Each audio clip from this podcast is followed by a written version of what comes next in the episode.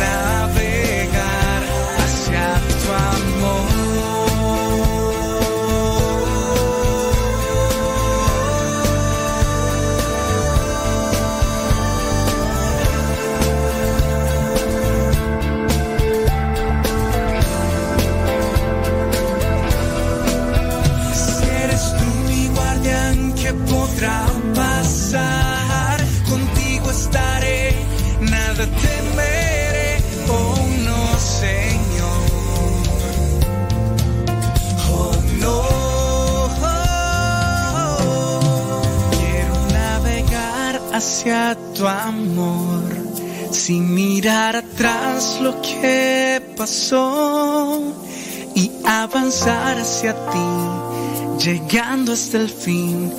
Yo quiero navegar, quiero navegar hacia tu amor, sin mirar atrás lo que pasó y avanzar hacia ti hasta el fin.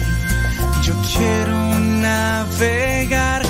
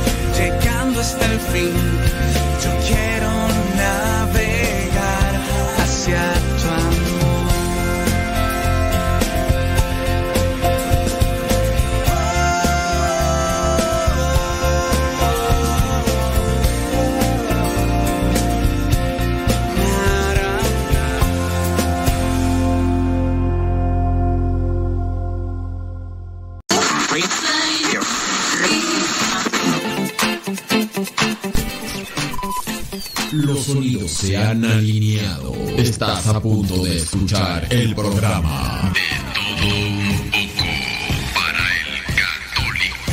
De todo un poco para el católico. Con tu servidor, el padre modesto Lule. Comenzamos.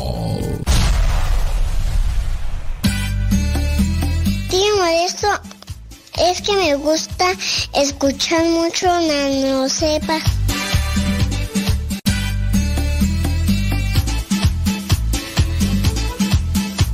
Tío Modesto, ¿te puedo ver un día que venga? Sí, mira, es que mira, yo tengo muchas pinturas y me maquillo, pero mi abuelita no me lee. Y yo tengo una bici y yo tengo muchos juguetes. ¿Qué te parece, tío Modesto? Te mando saludos muchos.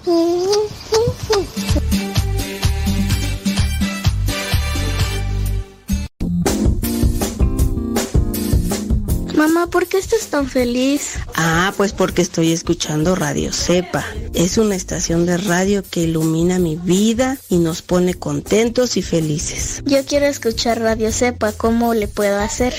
Ah, pues mira, ahí en tu celular le pones en la Play Store, descargas esa aplicación de Radio Cepa, ahí lo vas a escuchar.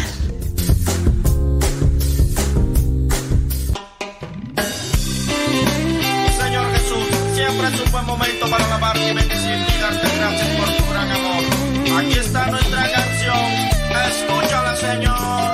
Eres digno de alabanza, gloria, honor y bendición. Sí, Señor. Y mi voz nunca se cansa de cantarte mi canción. Porque yo sé que tú eres todopoderoso. Si vengo con tristeza, tú me llenas de gozo. Pon tu mano fuertemente dentro de mi corazón alimenta mi espíritu con tu bendición.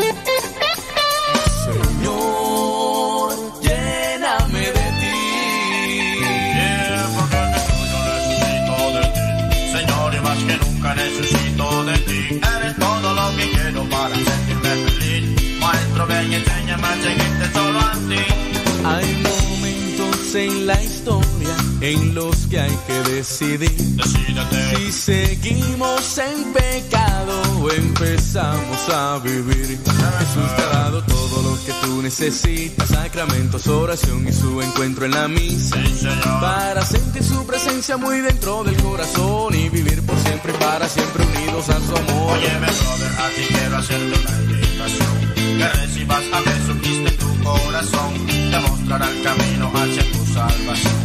Apuéstale mi pana a la vida y al amor. Esta vida tiene cosas muy hermosas que brindar.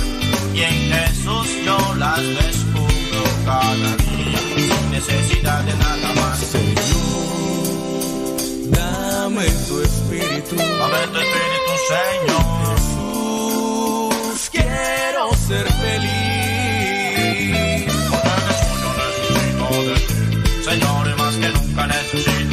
Jesús, te damos gracias por toda tu creación. Hacemos nuestros brazos en señal de adoración.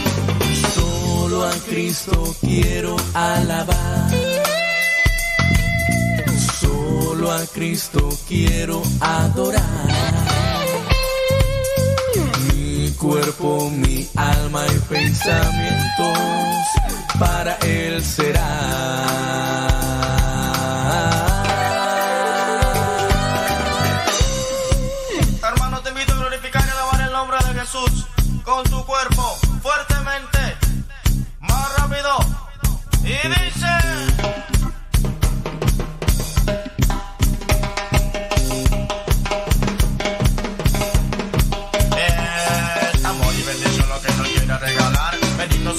Jesucristo, Padre Celestial. Yo te doy gracias por todo lo que me has regalado. Mi Madre Santa, cuídanos de todos los pecados. Mi canción es poco para lo que te mereces. Te traigo mi corazón para que tú me endereces. La vida da muchas vueltas, no sé dónde voy a parar. Lo que sí yo tengo seguro que nunca me vas a abandonar. Quiero ver muchos soldados marchando para Jesús. El ejército de Cristo va guiado por su luz.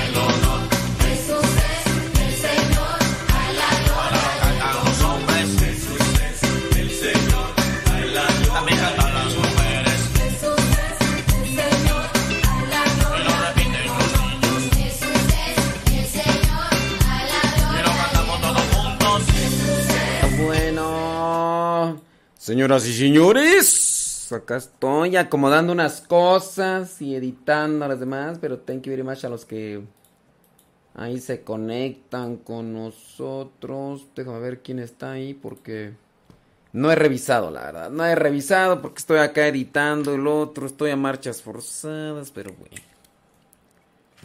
Lo bueno que estamos aquí. Eso es lo bueno. Oye, tú qué. A ver, espérate. Dice aquí en la página, dice, este, está, está atorada. Está atorada el, Facebook. Sí, no, no, no quiere. No, ¿Quién sabe qué?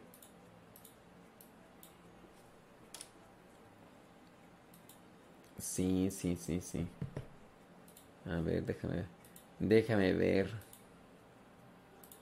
Sí, mira nada más lo que son las cosas.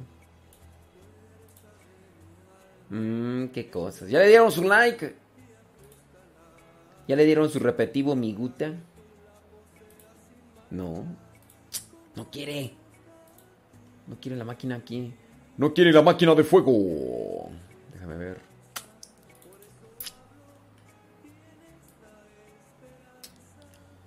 Sara, sara, sara,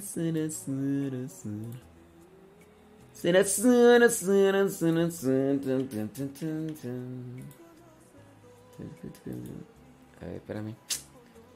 Oh, está a media lentona como Johnny Laboriel.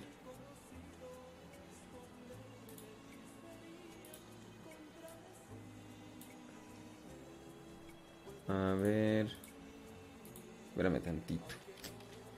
Ay, Dios. Santo Dios no quiere. En fin. A ver, déjame ver. Ay, dame Dios. Ya se armaron ahí en el chisme.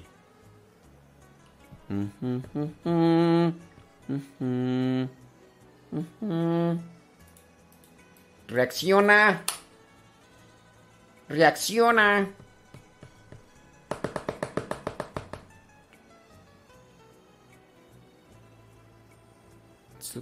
No, no quiere. Ah, ya. Conocerte a ti, conocedor mío, conózcate a ti, como soy por ti conocido.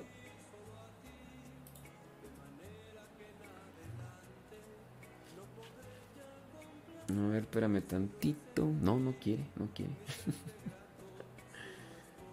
por demás aquí esta cosa.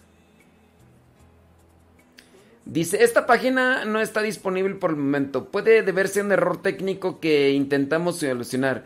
Puede actualizar esta página. Mm.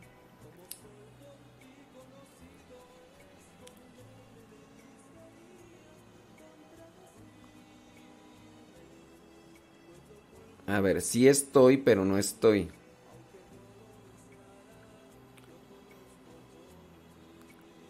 Sí estoy, pero voy a atender a una persona. ¿En qué te puedo servir? Sí, porque tengo que, atender, pues es que... Claro. Obi. Sí, es que... Que dicen que acá afuera está Marta. ¿Quién sabe cuál Marta?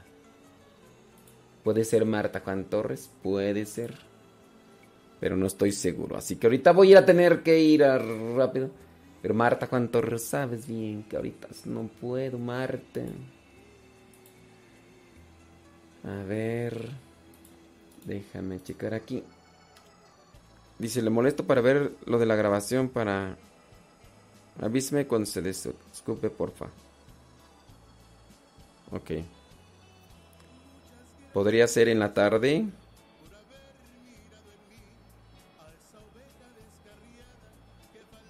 O más tarde, hoy.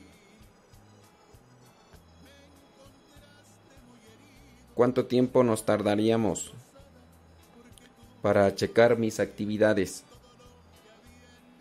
Pues sí, y también para bañarme, porque si no, ¿qué tal si? ¿Qué tal si salgo así desde...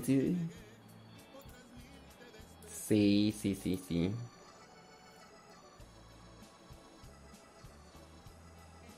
Sí, pero es que, es que, Marta cayó.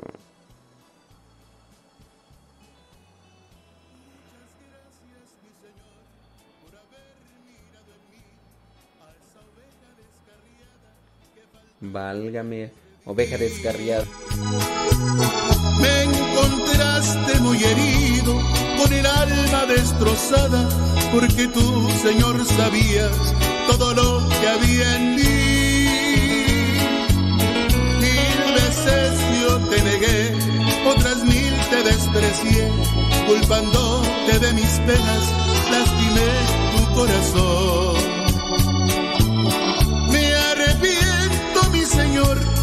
De haber sido como fui yo que tanto te ofendí, hoy me abrazas con amor.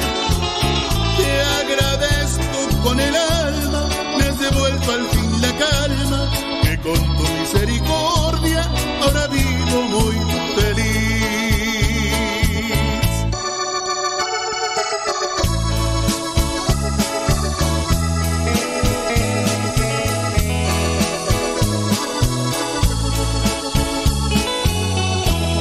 Gracias, mi Señor, por haber mirado en mí a esa oveja descarriada que faltaba en tu redil.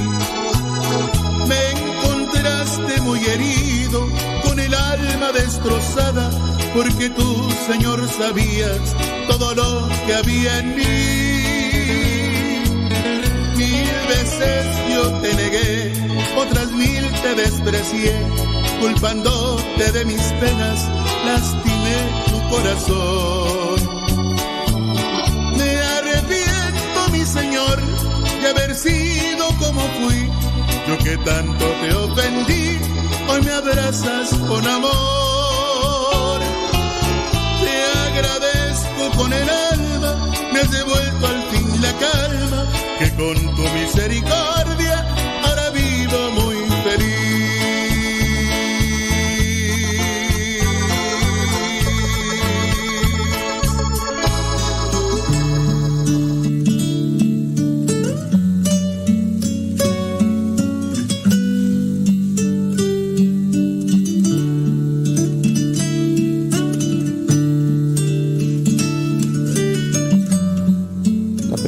lectura, primera carta a los Corintios, capítulo 15, versículos del 1 al 8.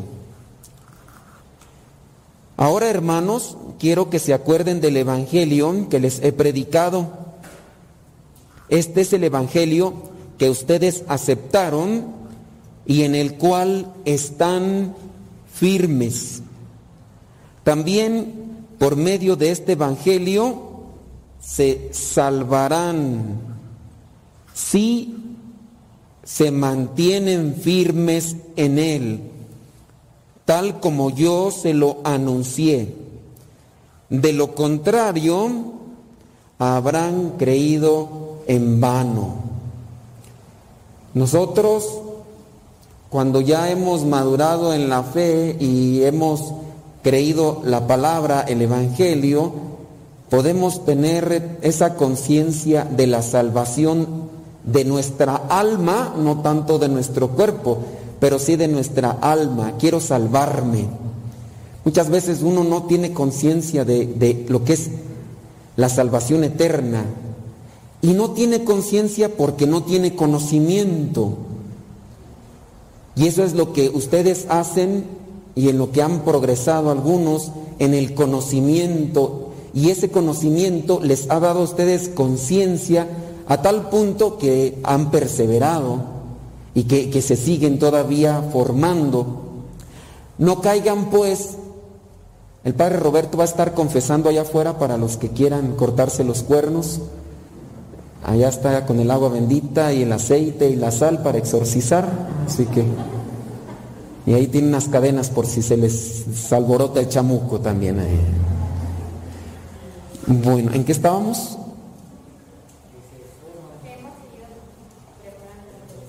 En, la formación.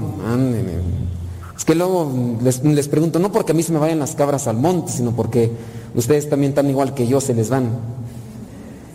Entonces, la conciencia de la salvación, nosotros muchas veces no, no nos esmeramos ni nos esforzamos en trabajar en esto porque no tenemos conocimiento.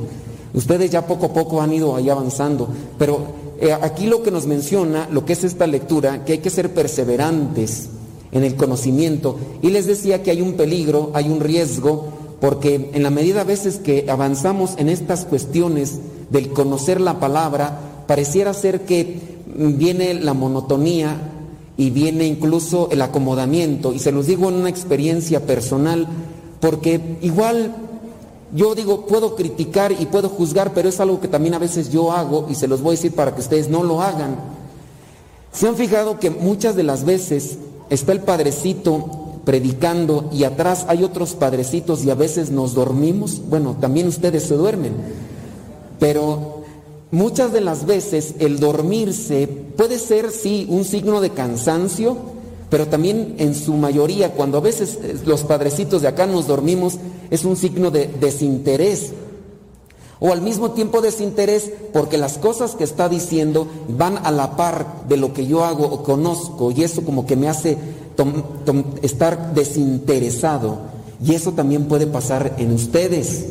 Cuando ustedes van avanzando en el conocimiento, comienzan a escuchar la predicación y empiezan a tratar de acomodar ideas de, ah, eso ya me lo sé, Ah, eso ya no lo dijo. Ah, otra vez va a volver a decir el mismo ejemplo. Otra vez.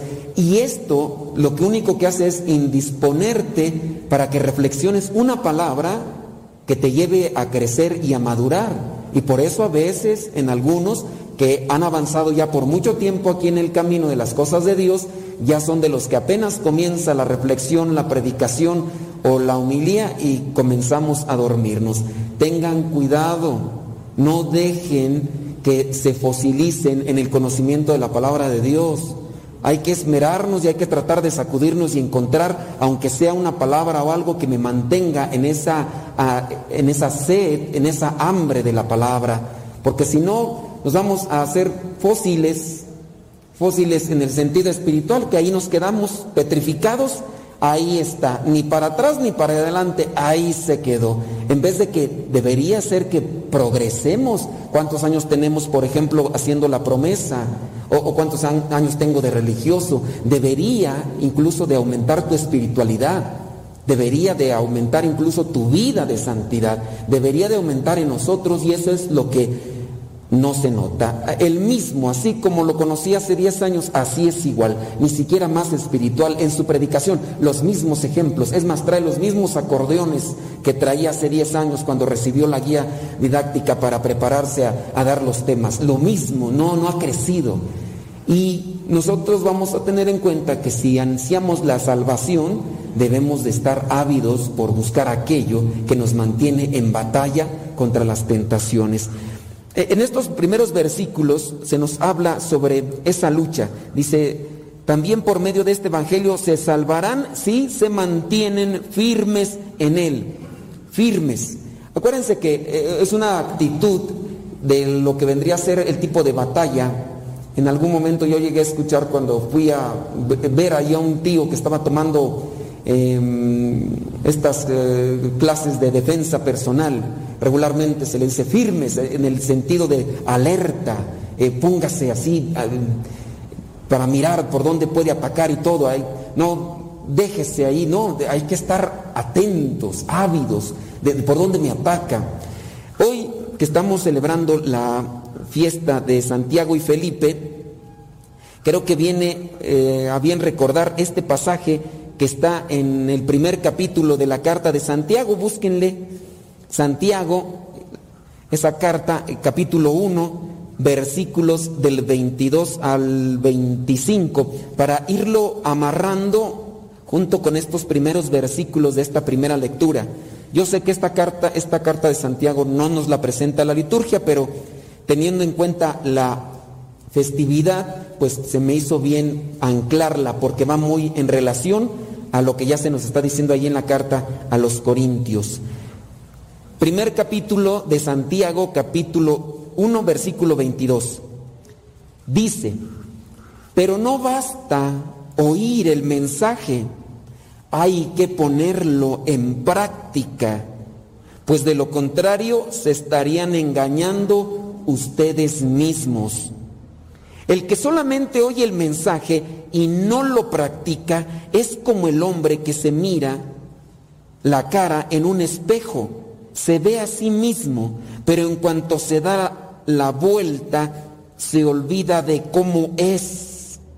Pero el que no olvida lo que oye, sino que se fija atentamente en la ley perfecta de la libertad y permanece firme cumpliendo lo que ella manda, será feliz en lo que hace.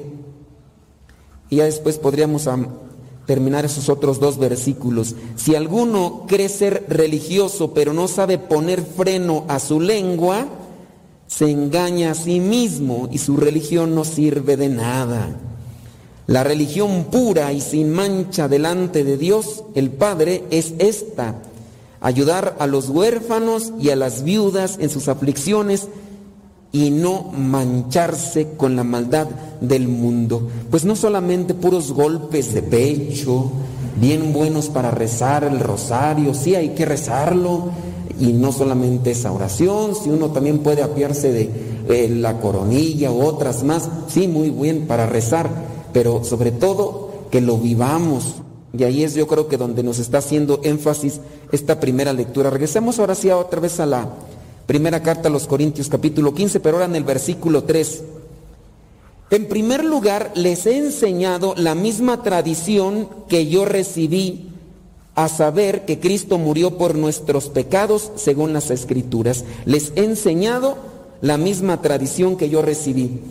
A veces uno queda espantado con grupos como ustedes, que se supone que ya han ido avanzando en un camino de formación y también en un discernimiento y en una maduración espiritual.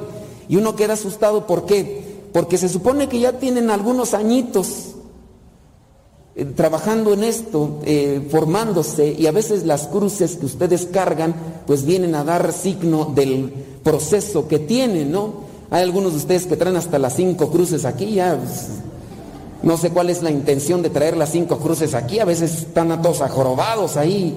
Yo digo, pues ya con una, la más reciente, o sea, ya las otras, no sé, es para decirles yo tengo más compromisos o no sé. Pero a veces yo me sorprendo, por ejemplo, en algunos de ustedes que traen la cruz y que vienen cargando todavía formas y costumbres que no son propias que no son todavía correctas para ustedes que ya han avanzado en el conocimiento.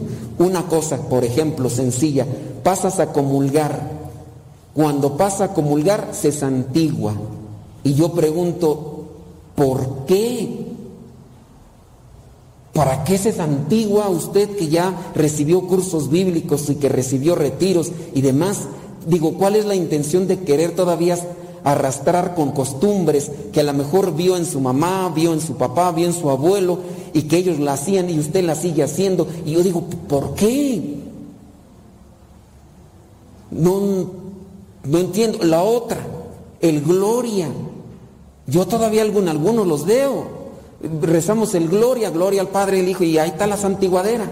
Se avientan como 20 cruces, 10 cruces, quién sabe, no sé, piensan que entre más se hacen, más santificados quedan, no sé. Y yo digo, ¿por qué? ¿Por qué hacerlo? ¿O, será que no hemos preguntado? ¿O será que alguno de los hermanos que les dio los temas de Biblia les dijo que hicieran esto?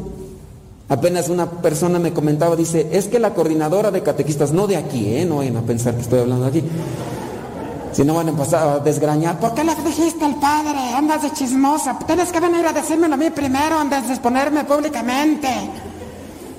No, o una coordinadora de otro lado, ¿verdad? Decía esta persona que la coordinadora les dijo eso, que tenían que santiguarse a recibir la comunión para recibir la bendición de Dios. Y yo digo, no, pues ¿saben qué? Corran y quitan esa coordinadora de catequistas o sea, porque se imaginan, o sea, ¿de dónde agarró esa costumbre? No sé. Entonces, ¿cuáles son las tradiciones que ustedes comparten? ¿Serán tradiciones puras, ya eh, acomodadas, purificadas, o todavía estarán ahí metiendo de su cosecha? Es que así le hacía mi abuelo. Y mi abuelo se fijaba cómo le hacía a mi tatarabuelo. Y ahí se traen ahí la, el ensarte de tradiciones que son piadosas, que a lo mejor las, les ayudaron, pero que a veces no son correctas. Hoy, por ejemplo, una persona me preguntaba, dice, padre, ¿qué beneficio está en poner a rezar a los niños de 9 a 12 años y ponerlos durante nueve días en ayuno y que se pongan a rezar un novenario? Y yo dije, válgame Dios, ¿y eso de qué o qué? Pues es que mi esposo viene cargando eso y me lo dice a cada rato y pues yo ya dije, voy a descubrir la verdad. Dije, ¿y toda la vida ha cargado su viejo con eso? O sea, imagínense que en un novenario de difuntos agarraban a los niños de 9 y 12 años, 12 años y ponerlos en ayuno durante los nueve días y que nada más les daban a mediodía, ahí les daban un vasito de chocolate con un pan y eso era lo único que iban a comer los pobres. Yo dije, bueno, o sea, ¿dónde estamos? ¿En época medieval o qué? Le digo, y eso dice, pues sí es lo que yo quiero investigar. Le digo, no, pues a mí se me hace que se metió a Narnia, otro lugar allá un mundo allá fantasioso. Le digo, no, eso no, yo no lo he visto y si lo veo se los quito de volada. Le digo, ni yo aguanto los nueve días con ese tipo de ayuno, menos los niños. Ahora entiendo por qué ha de estar su esposo todo traumado y todo con ahí, todo, no, no se quieren acercar a Dios. Pues. Y esas costumbres, pues a veces son de pueblo, puede ser, yo no sé, a algunos de ustedes les pasó eso. Más les vale, porque si no ya estuvieran aquí torciéndome la jeta, ¿verdad?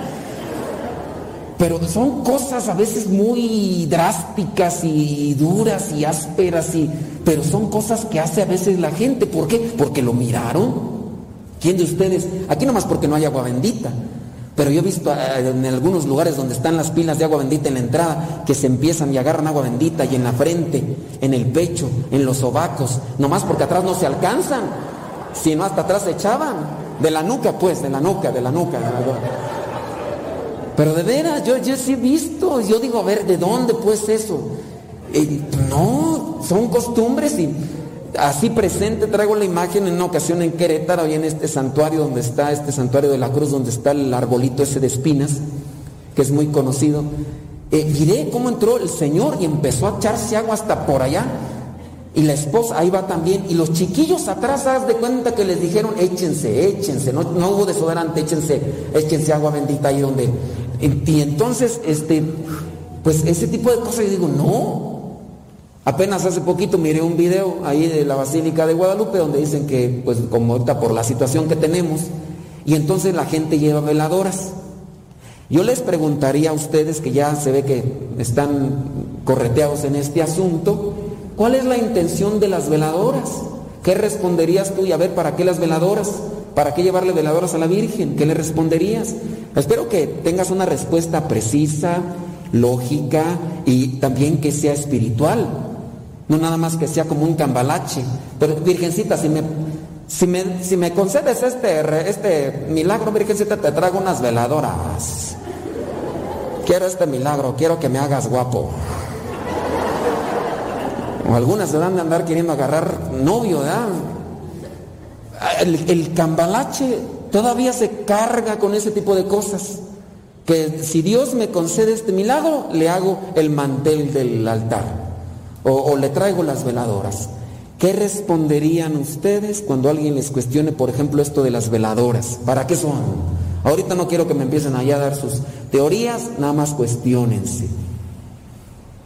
Hay personas que prenden veladoras en sus casas Nunca rezan, pero tienen las veladoras como hagan de cuenta de la Virgencita. Ay, qué bueno que me prendiste una veladora porque me estaba quedando ceguetona.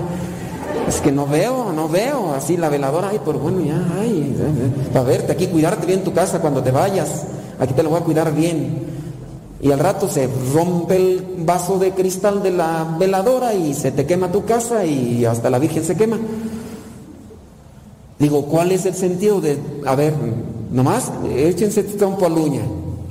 Yo he cuestionado a mucha gente que ya va avanzada y no sabe responder. Me dice cosas que hasta rayan en la superstición. ¿Qué tradiciones estamos compartiendo nosotros? En la misma tradición dice aquí Pablo en esta, en esta carta. ¿Será una tradición pura? Veía yo pues en el video ahí en la basílica que agarran la veladora, de veras. Y, antes de encenderla se la tallaban, así como si fuera un huevo, por arriba, por abajo, por un lado, por por todas partes. Y después ya la prendían y le dejaban ahí, bueno, ¿cuál será la intención? Que se queden aquí las cosas malas, que se quede la mala vibra. O no sé, ¿qué, qué pensarán? Digo, pues sin duda a veces son personas que no conocen. Pero nosotros que tan preparados estamos para purificar ese tipo de pensamientos que a lo mejor están ahí arraigados en tu familia. ¿Y cómo decirles? Porque puede ser que por ahí hay algo, por ahí en la casa, no sé, hay veces cosas que están medias chistosas. Bueno, retomamos entonces el versículo, ese número 3. En primer lugar, les he enseñado la misma tradición que yo recibí. ¿Cuál recibimos? ¿Cuál formación? ¿Cuál tradición? A saber que Cristo murió por nuestros pecados según las escrituras, que lo sepultaron y que resucitó al tercer día, también según las escrituras, y que se apareció a Cefas y luego a los doce. Después se apareció a más de 500 hermanos a la vez, la mayoría de los cuales vive todavía, aunque algunos ya han muerto. Después se apareció a Santiago y luego a todos los apóstoles. Por último, se me apareció también a mí, que soy como un niño nacido anormalmente, dice Pablo. Entonces, compartir la sana doctrina, compartir la tradición, y ahí es donde nos va a tocar a nosotros prepararnos, formarnos, y en la medida en que nosotros nos acerquemos a la palabra, pues también podemos ir conociendo poco a poco. En aquellos tiempos igual no habían cursos de Biblia, pero sí había predicación, sí había coloquios, este coloquio de preguntar, estos momentos en los que se reunía. Se dice por ahí que en algún momento Pablo se puso a hablar y hablar y hablar y hablar ahí y que llegó la madrugada y que hubo ahí uno que hasta se cayó ahí dormido, así como algunos de ustedes, ¿verdad? Que están ahí con el pico lo bueno que aquí no están recargados ahí arriba de la ventana, ahí se cayó de la ventana y hasta después lo daban ahí que estaba medio muerto, de tanto que tenía que hablarles porque tenía que irse a otros lugares, pues no tenían los cursos bíblicos escritos y tal, pero compartí algo que ya había escuchado. Y en esa medida nosotros también conocemos a Cristo, el ir compartiendo con, con los demás. Ahora sí vamos al Evangelio, que viene el cuestionamiento ahora de Felipe, el otro santo que tiene la iglesia presente el día de hoy. Juan 14, 6. Yo soy el camino, la verdad y la vida. Solamente por mí se puede llegar al Padre. Cuando encontramos este, este versículo podemos hacer un cuestionamiento a lo que nos dicen algunos cristianos no evangélicos. ¿Para qué acudir a la Virgen? ¿Para qué acudir a los santos? Si se puede Solamente por medio de Jesucristo se llega al Padre, que respondemos ante esos cuestionamientos, que podemos entender con esto de yo soy el camino, la verdad y la vida. Si entendemos esto como camino, es lo único que nos puede llevar al Padre. Lo entendemos como verdad, pues lo podemos mirar también como aquello en lo cual no hay mentira, ni en la enseñanza, ni en la forma de vivir, hay congruencia. Y eso es a lo que nos debemos de apegar nosotros, en la congruencia de vida. Dice, si ustedes me conocen a mí, también conocerán a mi Padre, y ya lo conocen desde ahora, pues lo han estado viendo. Y viene por ahí el Felipe distraído, ¿verdad? El Felipe que pues quién sabe, a lo mejor estaba ahí con los ojos abiertos, no estaba a lo mejor dormido, pero estaba y no, y no estaba o no procesaba o no razonaba. Y entonces Felipe le dice, Señor, déjanos ver al Padre y con eso nos basta. Y ya viene el reproche de Jesús, que también puede ser un reproche para nosotros. Felipe, hace tanto tiempo que estoy con ustedes y todavía no me conoces. ¿Cuánto tiempo tenemos ya con Cristo? ¿Cuánto tiempo tienen viniendo ya a la capilla? ¿Cuánto tiempo tienen ya en el grupo? ¿Cuánto tiempo tienen haciendo ya su renovación de promesas?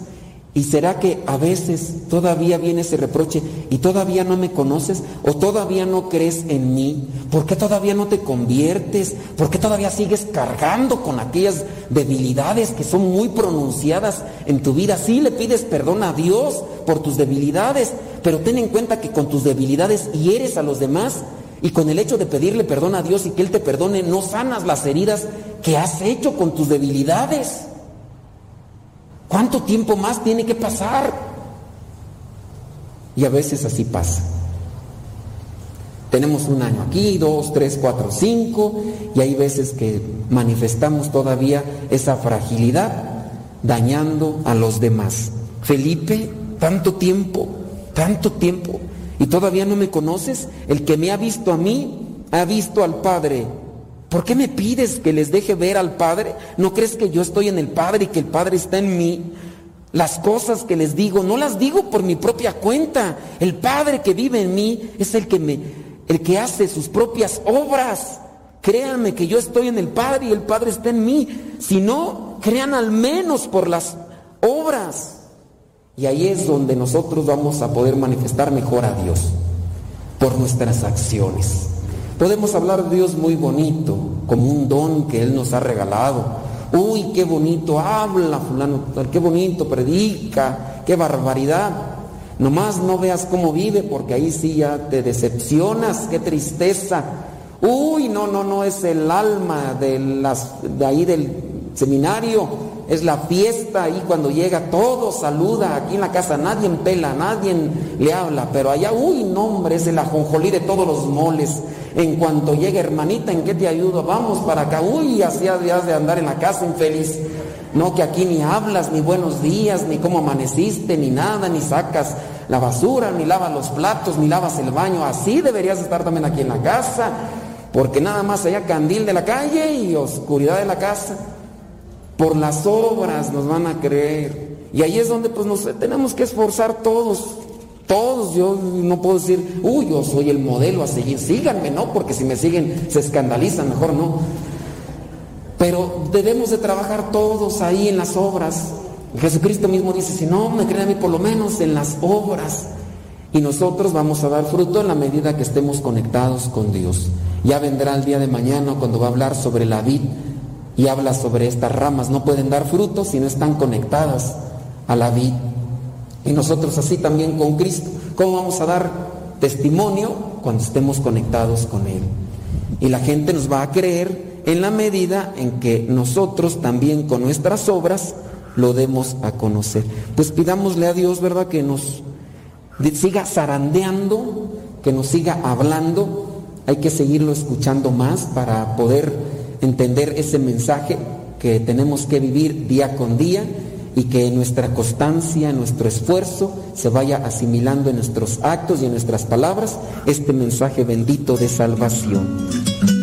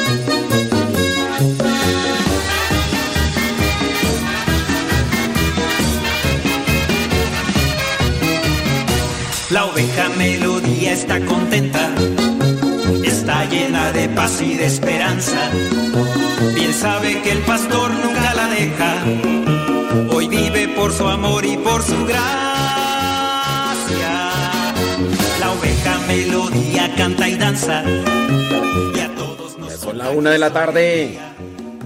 Una de la tarde. su confianza. Jesús el buen pastor será su guía. Cuando el pastor se presentó, por su nombre la llamó. La alegría llenó su corazón. Cuando el pastor se presentó y ella su voz reconoció, melodía de gozo se llenó. Canta con me, me, me, canta con me, me, me, canta con me, me, me, canta con melodía. Me, danza con me, danza con me, danza con melodía. Desde entonces melodía, desde entonces melodía, no se aleja del pastor, no se aleja del pastor, aunque la senda sea sombría, aunque la senda sea sombría, ella no siente ningún temor, entonces melodía, desde entonces melodía, tiene a Jesús en su corazón, tiene a Jesús en su corazón, nos comparte su alegría, nos comparte su alegría, hoy nos unimos a su voz, a su voz. Me, me, me, canta con me, me, me, canta con me, me, me, canta con melodía, me, me, me, danza con me, me, me, danza con me, me, me, danza con melodía. Una de la tarde con dos minutos, hora del centro de México. Canta con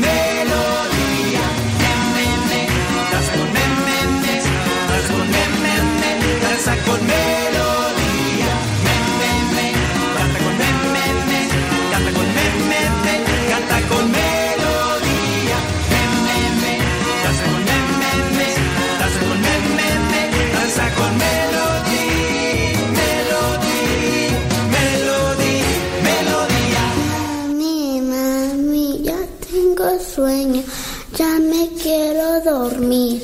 Sí, mija. Vamos a hacer oración. Vamos a pedirle a papá Diosito y al ángel de la guarda que nos acompañe. ¿Quieres? Sí, Empezamos. Ángel de mi guarda, mi dulce compañía,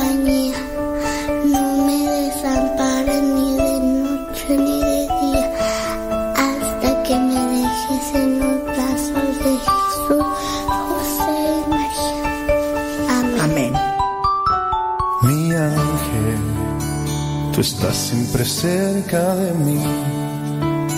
testigo en mi diario vivir. Mi ángel, tú me cuidas y cuando tengo mis caídas, derramas amor en mi herida. Tus alas me dan protección.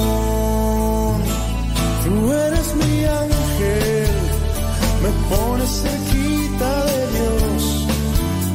De mis sueños cuidas y yo en paz puedo confiar que aquí estás. Tú eres mi ángel, me pones cerquita de Dios. De mis sueños cuidas y yo en paz conmigo siempre estás.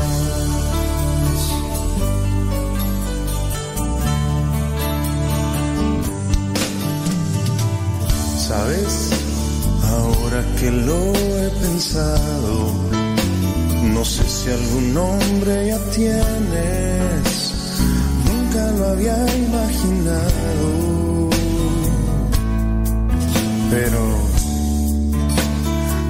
siempre me ha gustado y amarte como siempre lo he hecho, como lo quieres, mi ángel. Tú eres mi ángel, me pones cerquita de Dios, de mis sueños cuidas y yo. En paz. Puedo confiar que aquí estás.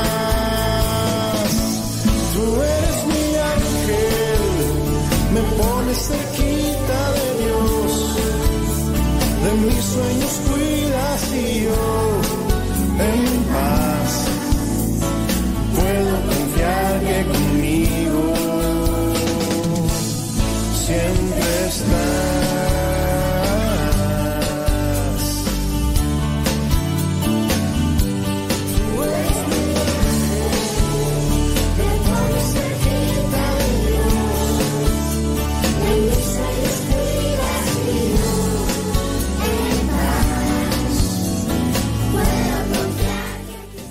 Juan Torres, gracias. Muchas gracias.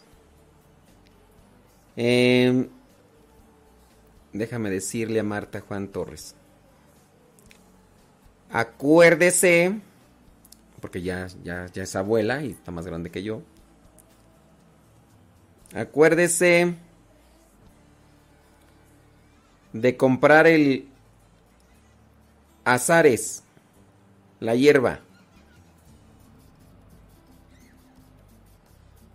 Y también el anís de estrella.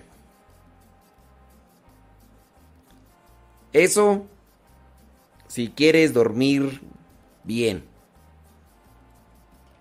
Miren, tengo una semana, tengo una semana tomando té de azares. Y también anís de estrella. Entonces vino Marta Juan Torres a la carrera aquí, pasó aquí, trajo unos tacos. No nos está escuchando, pero bueno. Entonces, estaban muy buenos los tacos. Thank you. Pero tengo una semana tomando en la noche, una hora antes de dormir, té de azares. Y también le mezclo con anís de estrella. Eh, me trajeron unas pastillas que es una hormona mm, natural que se llama... Si es hormonada.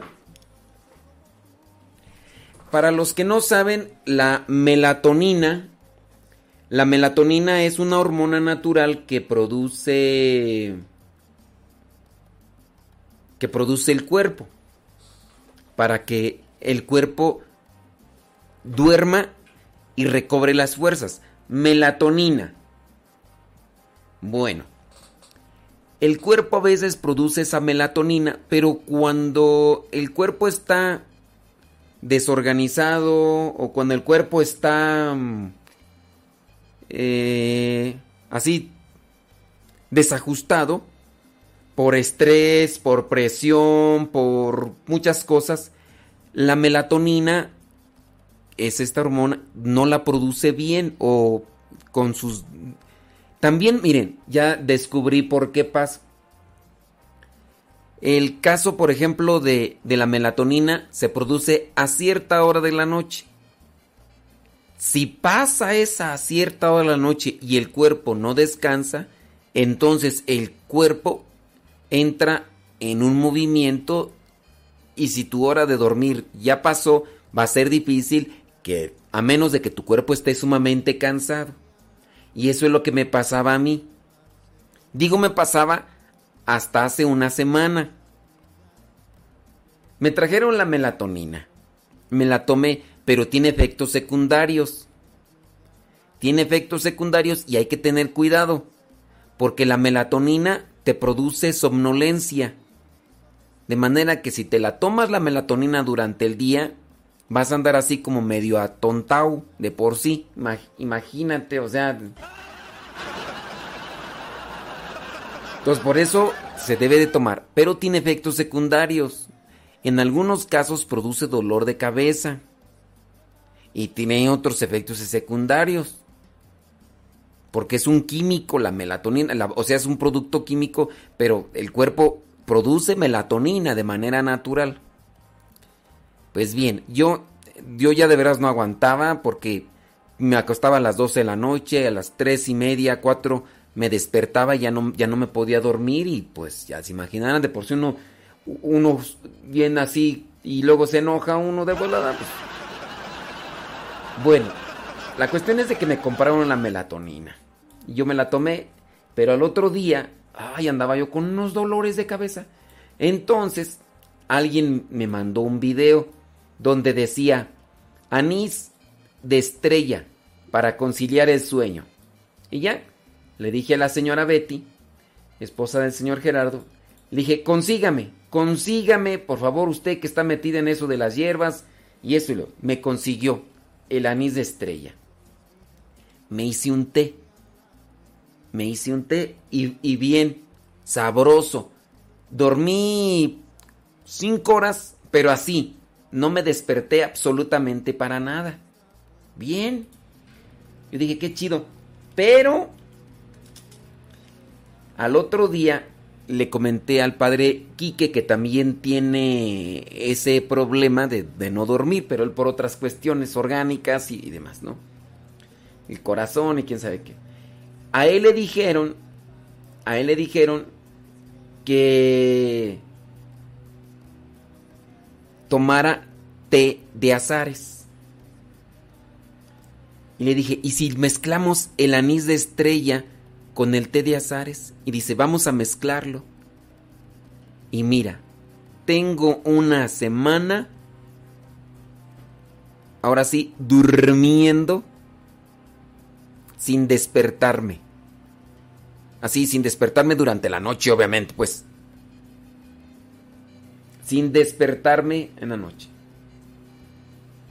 Porque antes era de que durante la noche tú me despertaba yo a cada rato. Cada hora me despertaba y me daba vuelta. Cada hora así.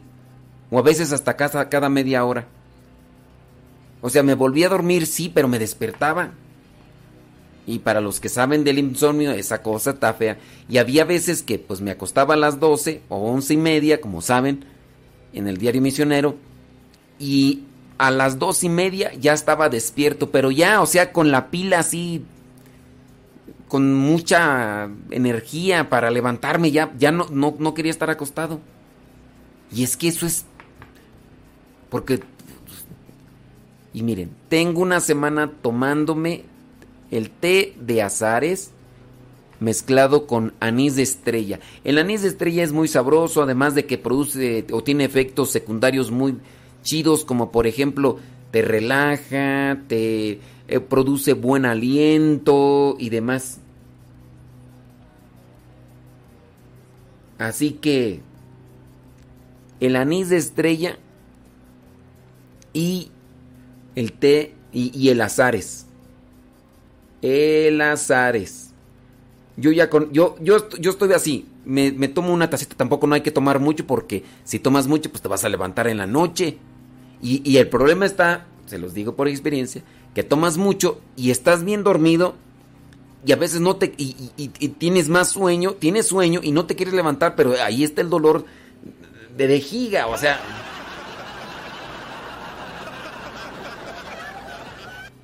entonces ya, yo ya Marta Juan Torres por todas las cuestiones que ha platicado y todo lo demás dice que está tomando antidepresivos y ya no quieres tomar esas cosas.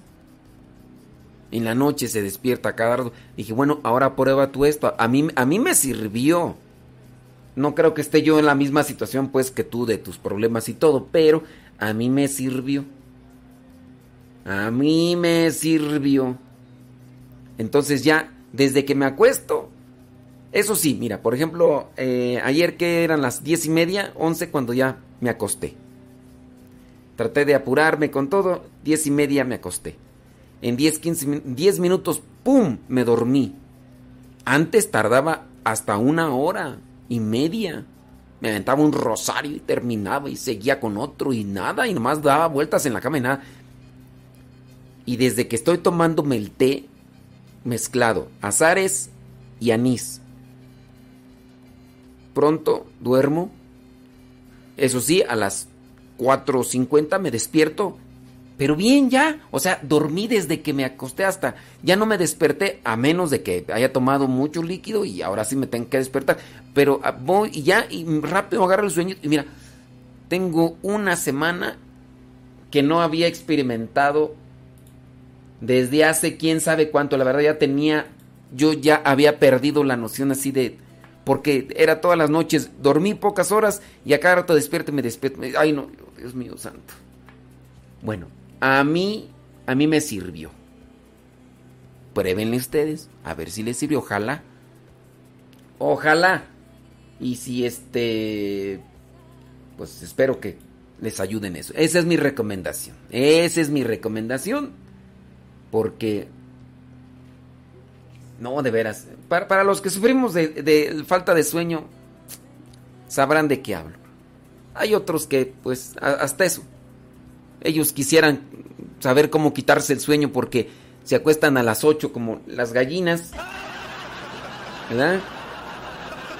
Y se pueden, se pueden ir, o sea, se pueden quedar ahí acostados y dormidos hasta que el sol les chifle 12 del día y se levantan y comen y otra vez les da sueño.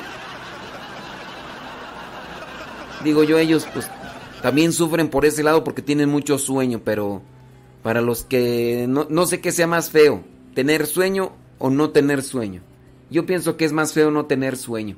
Es lo que eso es lo que yo pienso y si les sirven mis recomendaciones, pruébenlas.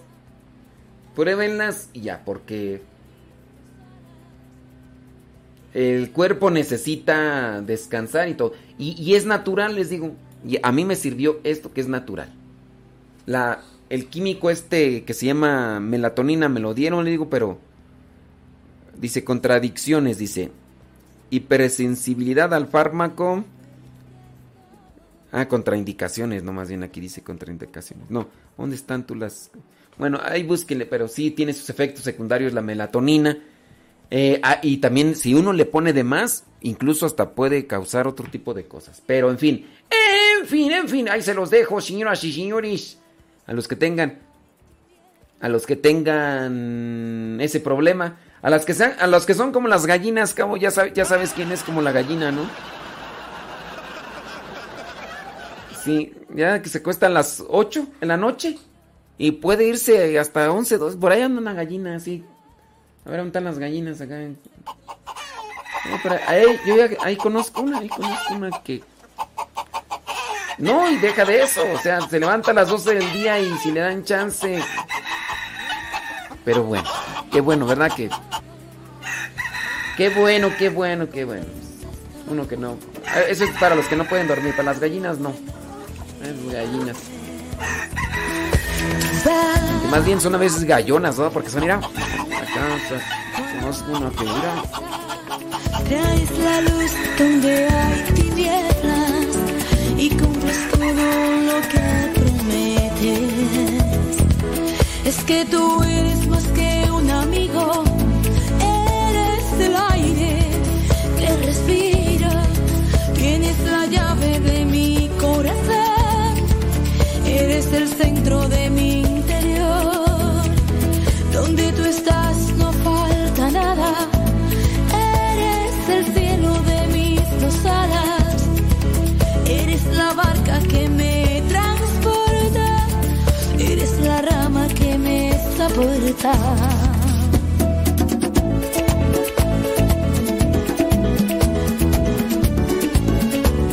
Yo lo, yo lo mezclo. Eh, azares con anís. Acá dicen que lo hicieron por algún tiempo y que nada más un tiempo les funcionó. Bendito mi Dios. Pero mézclale. Si ya le mezclaste el azares y el anís, mézclale. Y pues bueno, ya. Dicen que también el aceite de lavanda. La banda está borracha. Lo que pasa es que la banda está borracha. Está borracha. No sé, hay que buscarle lo natural.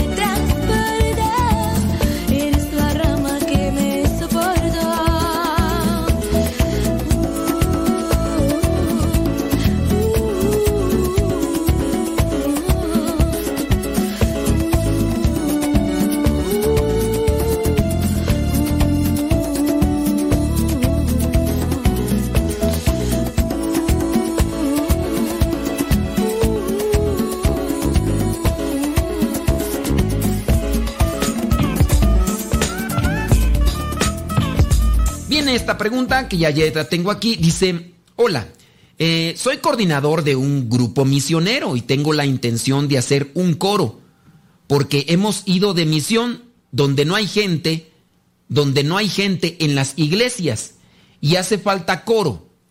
Digo, pero si no hay gente, no hay coro, más bien eso. Y tuvimos que cantar y a ellos les gustó mucho. Y eso fue lo que me inspiró para que para querer iniciar el coro en mi grupo. ¿Me pudiera dar unos consejos para llevarlo a cabo, por favor?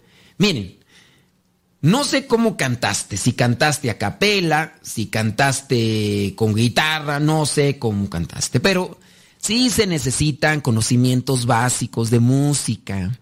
El coro, ¿qué es un coro? ¿Para qué es un coro? Nosotros tenemos que saber primero la finalidad de un coro es guiar a la asamblea en la alabanza, guiar a la asamblea en lo que es una oración cantada.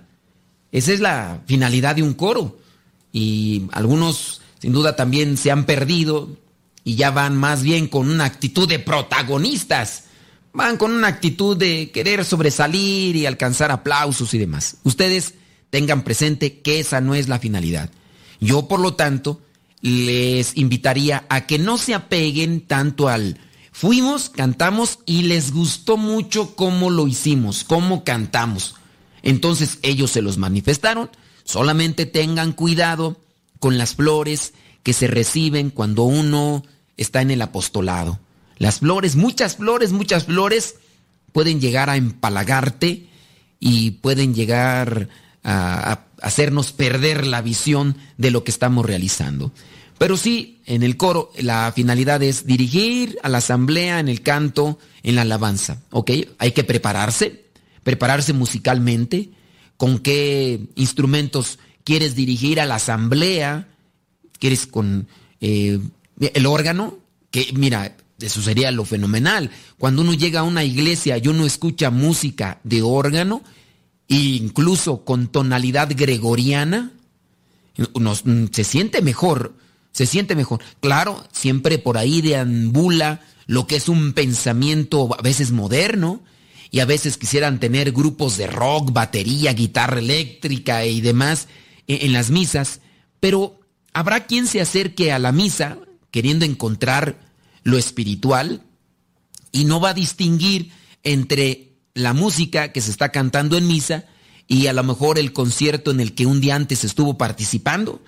Entonces hay que tener presente qué música ayuda para poderse poner en sintonía con Dios. ¿Qué, qué música? Eh, Bueno, la música en un órgano, hay que la música es el- tono gregoriano, pero en español el tono gregoriano puede servir en español, pero con tono gregoriano. ¿Cuál es el tono gregoriano? Pues el que hemos escuchado. Fieles a la recomendación del Salvador y siguiendo la divina, su divina enseñanza, nos atrevemos a cantar.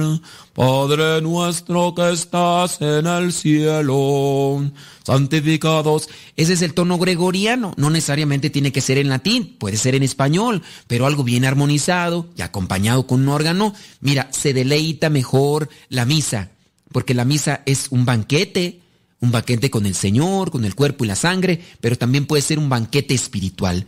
Y en ocasiones da tristeza porque puedes llegar a una celebración eucarística y encuentras a aquellos de la guitarra, la batería y todo lo demás y tan, ya, ya, ya, y tú dices, bueno, el mismo grupo que a lo mejor estuvo cantando un día antes en una fiesta, así, y, y lo mismo está cantando en la misa, pero con los mismos ritmos, nada más que con diferente letra, entonces pues, ya no.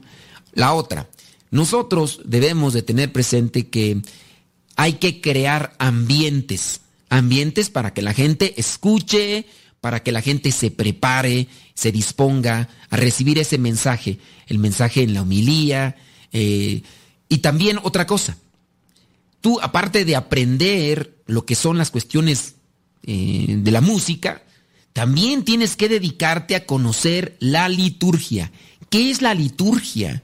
No solamente la liturgia es la señora, el señor, que agarran los ciriales y van con la cruz alta participando ahí de la procesión, porque muchos llaman la liturgia a esto y no, no es, es que estoy sirviendo en la liturgia y piensan que solamente es el servicio, eh, el estar, no, la liturgia abarca mucho más, mucho más. Dice Sacrosantum Concilium, la liturgia es el ejercicio sacerdotal de Cristo. Esa es una definición corta, pero debemos tener presente que la liturgia abarca incluso desde el canto, la procesión, el modo de vestirse, colores, signos y demás. También es necesario que tú conozcas la doctrina, porque hay coros que solamente se dedican a cantar, son artistas. No son personas que apoyen ahí en lo que es el ministerio, en la alabanza, en dirigir la asamblea. Ojalá y tengas cuidado y te dediques a formarte en estas cuestiones que te hemos mencionado.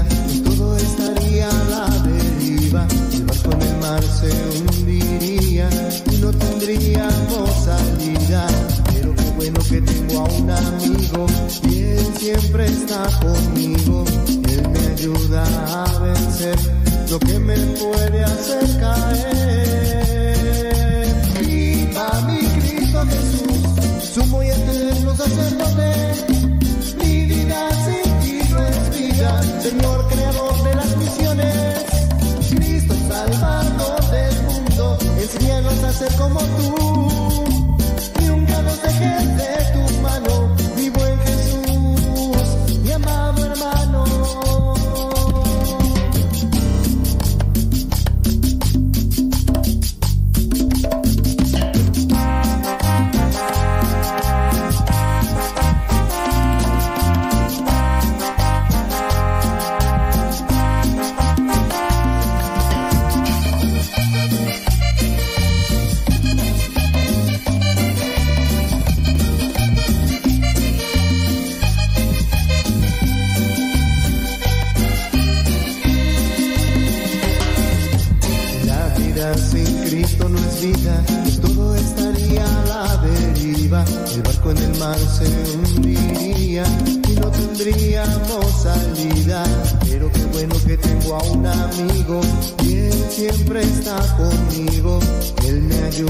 A vencer lo que me puede hacer caer.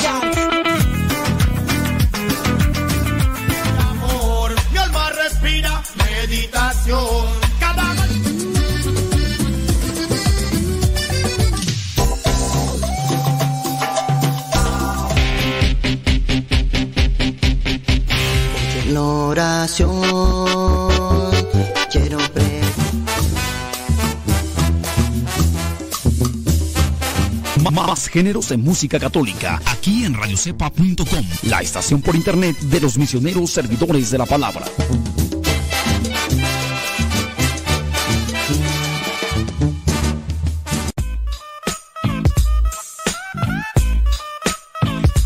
¿Preguntas?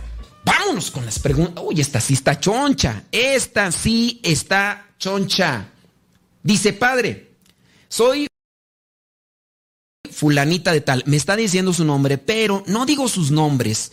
eh, para no entrar sin conflictos y demás. Y no vaya a ser, ¿verdad? Que se arme por ahí el argüende y el reclamo y todo demás. Soy fulana de tal.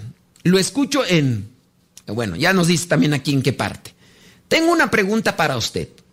Mi esposo se enojó conmigo porque yo saludo a los hombres. Toda mi vida he sido sonriente. Y él dice que en mi sonrisa me estoy ofreciendo a ellos. No tengo que no tengo derecho a saludar a nadie porque para él yo me les estoy ofreciendo. Tengo un compañero de la iglesia que es lector. Yo soy también lectora en mi parroquia. El Señor tiene que pasar por mi casa. Él me saluda con respeto.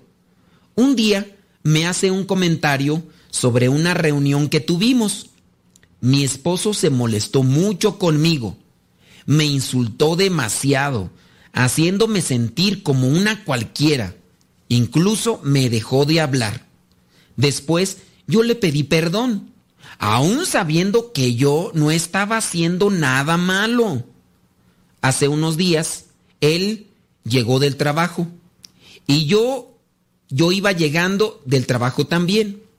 El señor que le dije tiene que pasar por ahí porque vive cerca y me volvió a saludar y me preguntó que cómo estaba. Mi esposo nuevamente se molestó mucho y me volvió a insultar. Y como estaban los vecinos, me dijo que todos se estaban burlando de él. Por un momento me hizo sentir nuevamente como una cualquiera. Mi pregunta, Padre, es si tengo que volver a pedir perdón, aún sabiendo que no he hecho nada malo. Sé que no podemos comulgar si estamos enojados con alguien. Yo estoy muy allegada a las cosas de Dios. Mi esposo no es católico, es creyente.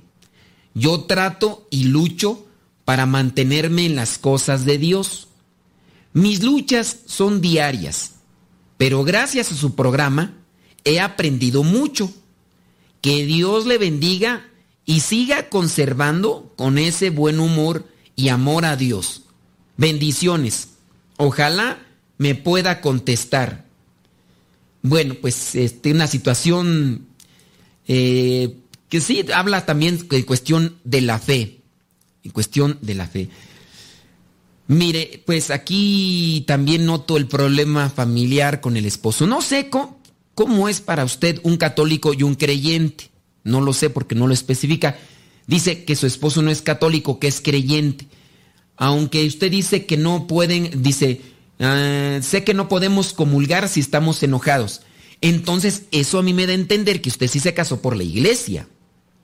Y si se casó por la iglesia es por eso que está comulgando, ¿cierto? Ahora, la cuestión aquí es, eh, ¿qué es para usted un creyente y qué es un católico? He escuchado de personas que dicen, yo no soy católico, pero soy creyente. Es decir, le dicen católico al cristiano católico practicante. Una persona, por ejemplo, que se confiesa, que va a misa, que trata de hacer oración, que procura siempre estar en las cosas de Dios, algunos le llegan a decir católico. Y hay otras personas que aunque sean bautizadas, tengan su primera comunión, confirmación, e incluso en este caso pudiera ser que estén también casados, ellos a veces se dicen creyentes, o sea, creen, pero no son practicantes. También esa es otra definición que tienen. Soy, soy creyente, no practicante, o sea, no practico las cosas. Mire, con respecto a la primera pregunta, ¿debo de pedir perdón a mi esposo? Creo que sí. No, no en tanto porque usted haya cometido algo malo. Mire, nosotros también podemos aprovechar, fíjese por qué línea voy a caminar. También podemos aprovechar el camino de la humillación. Esto que estoy diciendo no suena para nada grato en algunas personas, porque algunas personas tienden a tener una visión y un pensamiento como nos lo plantea la mayor parte de la gente. Y nos dicen, no te dejes humillar, no te dejes, tú no tienes por qué pedirle, no te rebajes, te estás perdiendo tu dignidad. La dignidad de ser hijos de Dios no la perdemos. Nosotros la descuidamos en la medida en que nos alejamos de Él. Pero de igual manera, a ver, nosotros a quién seguimos? A Cristo, muy bien, seguimos a Cristo nosotros buscamos también hacer lo mismo que hizo Cristo, ¿cierto? Si no, entonces no fuéramos cristianos, porque todo cristiano debe de buscar, imitar y seguir a Cristo, ¿ok? ¿Qué fue lo que dijo Cristo después de que lo condenaron a muerte? Después de que le dieron sus latigazos, después de que le pusieron la corona de espinas, después de que lo le cargaron una cruz, después de que lo hicieron cargar la cruz y después de que se caía, le arrancaban eh, la barba, le lanzaban escupitajos, le lanzaban piedras, y después llegan al monte Calvario y lo clavan en la cruz, lo levantan y ahí está colgado de una cruz. ¿Qué es lo que dijo? Perdónalos porque no saben lo que hacen. Pero con estos actos, Él también nos libera a nosotros. Nosotros también quedamos liberados cuando, a pesar de que no hayamos tenido la culpa nosotros, pedimos perdón, pedimos disculpas. Ahora, yo le invitaría también a que usted sea prudente en su caso. Hay cosas que hay que ir midiendo y hay que ir trabajando en la relación matrimonial. ¿Qué notamos aquí? Hay un, un esposo un tanto inseguro, celoso, malinterpreta las cosas. No vamos a darle de palos al avispero porque ya sabemos cómo se pone el asunto. Usted es su esposa. Usted también debe de quererlo porque es su esposo y me imagino que tiene sus hijos, también es el padre de sus hijos. Entonces, también trabaje por el lado de la prudencia. Pero aproveche ese momento para que usted se pueda acercar con él y pedirle perdón por algo que usted no lo hizo con una intención así de doble, doble moral o de doble sentido. Aproveche. También se puede dar un testimonio así. Cuando la gente nos ve a nosotros que nos acercamos a la iglesia, estamos en alguna actividad, apostolado, usted dice que es lectora. Cuando la gente nos ve que estamos involucrados en estas cosas de la iglesia, de repente nos ven con actitudes gallardas, altaneras, un tanto hasta respondonas y orgullosas. La- las personas también notan eso y lo utilizan como un arma de doble filo para después echarnos en cara y decirnos, eres orgulloso, eres soberbio, eres altanero y ahí vas a la iglesia. Entonces, no hay que darles herramientas ni armas a los demás. A imitación de Cristo, siguiendo a Cristo, vamos también a aprovechar cierto tipo de situaciones. Y yo sé, yo sé, yo porque conozco mi gente, habrá algunos que estarán diciendo, no estoy de acuerdo con el Padre. No estoy de acuerdo porque ¿cómo puede ser posible que se esté rebajando la señora en su dignidad? Esa es una visión ciertamente humana. Pero nosotros nos estamos queriendo apegar más a una imagen de Cristo. ¿Por qué? Porque fuimos creados a imagen de Dios, a imagen y semejanza de Dios. Entonces, lo que tenemos que hacer es también apegarnos a la enseñanza directa de nuestro Señor Jesucristo. Yo así lo veo, yo así me esfuerzo, me cuesta, trato todos los días de trabajar en esas cuestiones, a lo mejor en algún momento me falla, se me sube el apellido, me encrispo, me así me enojo y exploto y a lo mejor ya no lo hago. Pero yo le invito a que aproveche esta oportunidad que se encuentra en su camino. Trate de ser entonces la cuestión de la prudencia y también vaya con su esposo diga, perdóname, vamos a tratar de trabajar esto, porque puede ser que por medio de esta humillación usted esté colocando los tabiquitos para la construcción de la fe en su esposo. Y hay que pedirle a Dios y Él que también abra su corazón para que poco a poco vaya creciendo en la fe.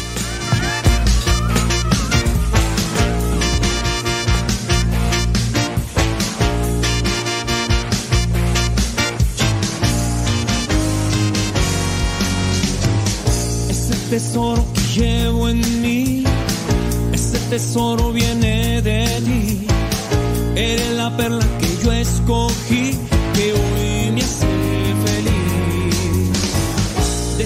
barca y te seguí. Tú me dijiste venid a mí. Un pescador de hombres soy de ti y así quiero morir. Yo te seguí porque te creí. Vida eterna se encuentra en ti. Y aunque en momentos voy a sufrir,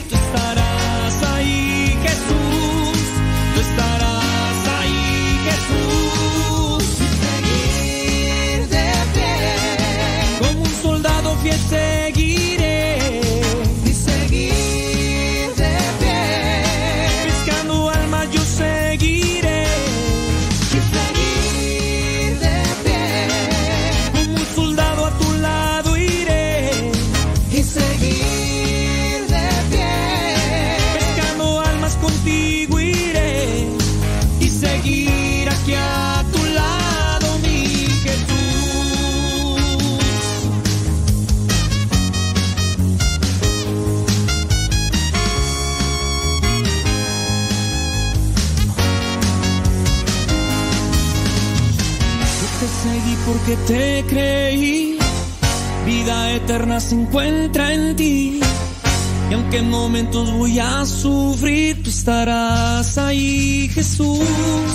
Tú estarás ahí, Jesús. Seguir de pie. Como un soldado fiel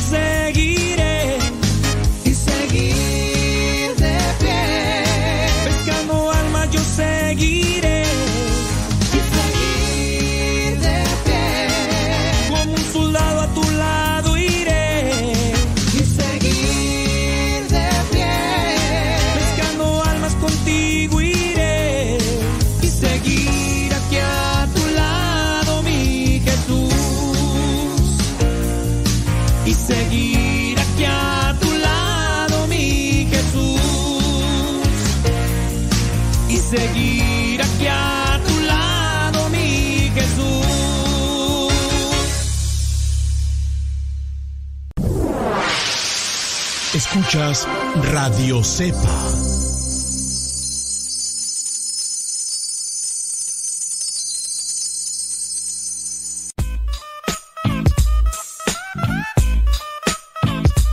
Preguntas. Tenemos otra pregunta aquí. Ya, creo que ya. Sí, vamos a ver. Dice, padre, eh, tengo una prima que hace siete años se casó por la iglesia luterana.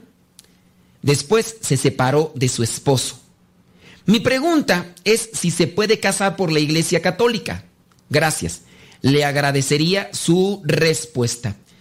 Mire, mm, pues usted no me dice que se quiere volver a casar por la iglesia católica, nada más me está dando a conocer que se casó por la iglesia luterana. Obviamente, para la iglesia católica no cuenta, no cuenta el que se haya casado ni en la luterana, ni en la anglicana, ni en la episcopaliana, ni no no cuenta. Es decir, que no tendría un compromiso, pero si tiene un compromiso civil con alguien, ahí tendremos también que analizar la cuestión. Ahí tendremos que analizar. Pero si usted no dice que ya está enamorada de alguien, solamente pregunta, se separó de su esposo. Mi pregunta, si se puede casar por la iglesia católica. Pudiera. Hay que analizar el caso en particular. Pudiera. Primero, ¿por qué se quiere casar por la iglesia católica? ¿Con quién se quiere casar por la iglesia católica? ¿Ella era católica o ella era luterana? Hay que analizar el caso en particular. Yo así como tal pues, no le podría, pudiera, pudiera, analizando el caso en particular, pudiera casarse por la iglesia católica. Pero hay que analizar el caso. Dentro de lo que son aquellos sacramentos que se celebran en iglesias evangélicas, en algunas solamente se puede tomar como válido para la iglesia católica el sacramento del bautismo. El sacramento del bautismo se puede tomar, solamente que se tendría que completar el ritual, o se tendrá que completar el rito. Si en alguna iglesia evangélica se, eh, se va... Ahora, es que es difícil, porque digamos que esta persona es eh, evangélica, ok. Ellos, una mayoría de ellos, una mayoría de ellos, tienden a bautizarse hasta que ya son grandes, hasta que dicen ha discernido en la fe y ha aceptado a Jesús en su corazón. O sea, no hay una edad. Algunos promedian 33 años, la edad de Cristo, pero otros dicen tiene que eh, reflexionar y tiene que aceptar a Jesús en su corazón y demás. Nosotros en la Iglesia Católica, desde pequeñitos, se nos da el bautismo, porque el bautismo nos confiere en que somos templo del Espíritu Santo. Y de forma así, se bautiza, en ese momento se convierte templo del Espíritu Santo. Y tú sabes que ser templo del Espíritu Santo es un bien, es una gracia especial, es una gracia espiritual que obviamente no lo tendrías por qué poner en duda para dárselo a tu hijo, ¿no? Si tú ves que tu niño dice, bueno, lo bautizo y se hace eh, inmediatamente su cuerpo templo del Espíritu Santo, pues es algo bueno, yo no lo voy a preguntar, hijo, este, ¿sabes qué? Pues perdóname porque te bauticé. No, es algo bueno. Así como tú procuras darle eh, vegetales a tu hijo si ya come, eh, procuras darle todo aquel, aquel alimento nutritivo. No vas a decirle, hijo, tienes un año, pues sabes qué, pues come lo que tú quieras. Y ya probó el refresco, quiere puro refresco, dale puro refresco, pues es lo que quiere. Porque pues, que él, decida, no, pues no, yo le voy a dar lo que es bueno. Y tú sabes que ser, que el cuerpo, si viene a ser templo del Espíritu Santo, pues órale, pues yo lo bautizo.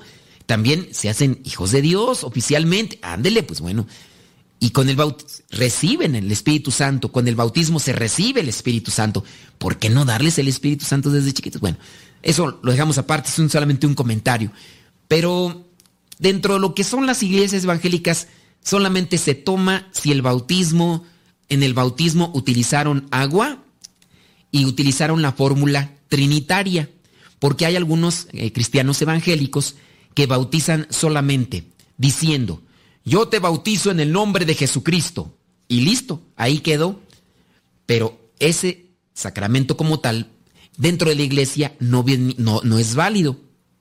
En su caso, el sacramento que sí es válido cuando se hace en la iglesia, en la iglesia evangélica es aquel cuando se dice, yo te bautizo en el nombre del Padre, del Hijo y del Espíritu Santo, amén, y que se utiliza agua. Ahí se está utilizando materia y fórmula, la fórmula trinitaria, Padre, Hijo y Espíritu Santo. Porque hay algunos cristianos evangélicos que no bautizan así, bautizan solamente en nombre de Jesucristo y listo, calisto. Entonces aquí la persona, pues tendría que prepararse. Pero bueno, es que ya me estoy desviando de la cuestión, ¿no? Eh, Era de que si estaba casada por la iglesia luterana. Ah, pero es una explicación, una extensión de cuáles sacramentos sí o solamente los, son los únicos válidos en la iglesia. Solamente el bautismo, pero si se utiliza agua y la fórmula trinitaria, Padre, Hijo y Espíritu Santo. Listo. ¿Cerramos? Vámonos con otra pregunta, señoras y señores. Dice, padre, en una ocasión me llamó mi hermana, como a las 3 de la mañana, y me dijo, necesito ayuda. Leí un libro de la Santa Muerte y ahora no puedo dormir. Tengo muchas pesadillas. Lo que le aconsejé a mi hermana es que se deshiciera del libro y rezara también. Le dije, mañana a primera hora quiero que hables con el padre. Y sí, padre, le ayudó mucho. Bueno, sí, nosotros podemos decir, no hombre, mira, hay gente que está acostumbrada a decir, yo no creo en las brujerías, yo no creo en eso de la satán muerte. Algunos piensan que por no creer son inmunes y no es así. Tú puedes decir, ¿sabes qué? Yo no creo en la gripe, yo no creo en la fiebre, yo no creo en las infecciones, yo no creo en la viruela, yo no creo en el sarampión. Una cosa es que tú digas que no creas, pero de que están ahí, están ahí. La misma palabra de Dios nos dice que no estamos luchando contra fuerzas naturales, sino contra fuerzas espirituales. Aunque tú digas no creo, en muchos de los casos eso te puede exponer para que seas una presa fácil. Si compras, en este caso, ese libro de la Satán muerte, yo no le digo santa porque no es santa, obviamente es una carátula del demonio. Esta persona dice compró un libro de la Satán muerte. ¿Por qué lo compró? ¿Para qué lo compró? Ahora, lo compró, ¿qué hizo? A lo mejor hizo una oración. Y al hacer la oración, acuérdense que oración, si lo entendemos en el sentido gramatical, es una composición de palabras, ¿no? Es una oración, verbo, sujeto, predicado y todo lo demás, ¿no? Entonces, hizo una invocación. En este sentido, pues, hace que las entes espirituales malignos, si es que los invocó, lleguen hasta, hasta su casa. Y nosotros ahí debemos de tener ese cuidado para no caer en la trampa, no caer en la trampa. Persona que compra una imagen de la Satán muerte, la lleva a su casa, hace una invocación, compra un libro, eh, hace una invocación con las oraciones. Lo único que está haciendo es destapar. Es como, a ver, te voy a poner un ejemplo burdo, tosco si tú quieres. Resulta que, resulta que tú eh, fuiste a una fiesta. Entonces, en la fiesta sobró carne. Te llevas esa carne, pero como tú no tienes refrigerador, ni, ni en la casa donde fueron no tienes refrigerador, te quedaste hasta el otro día. Entonces, como no pusieron la carne en el refrigerador, se echó a perder. Te trajiste ya, y te llevaste la carne echada a perder a tu casa. Te llevaste algo que va a empezar a oler mal o ya olía mal. Pues aquí también viene a suceder lo mismo. Tú llevas cosas malas y negativas espiritualmente hablando a tu casa, pues te van a contaminar. Nosotros a veces no somos prudentes y aunque digan, es que yo no creo en eso, pues bueno, no creas en eso, pero llévate esas cosas o invoca esas cosas y de que existe, existe. Una cosa es que no lo veas, que no te ha tocado, pero si tú comienzas a invocarlo y demás, se va a manifestar, se va a manifestar y, y a empezarte a acosar y ahí está, uno de los casos. Esta señora a las 3 de la mañana le habla a su hermana y le dice, ¿sabes qué? No puedo dormir. ¿Y por qué se despertó a las 3 de la mañana? ¿Por qué específicamente a las 3 de la mañana? Sencillo. Porque algunos dicen que es la hora del chamuco. Dirán, no es cierto, es una cuestión meramente ideológica. La cuestión es que videos y experiencias de muchos nos han dado a decir que a esa hora es cuando más manifestación maligna se da.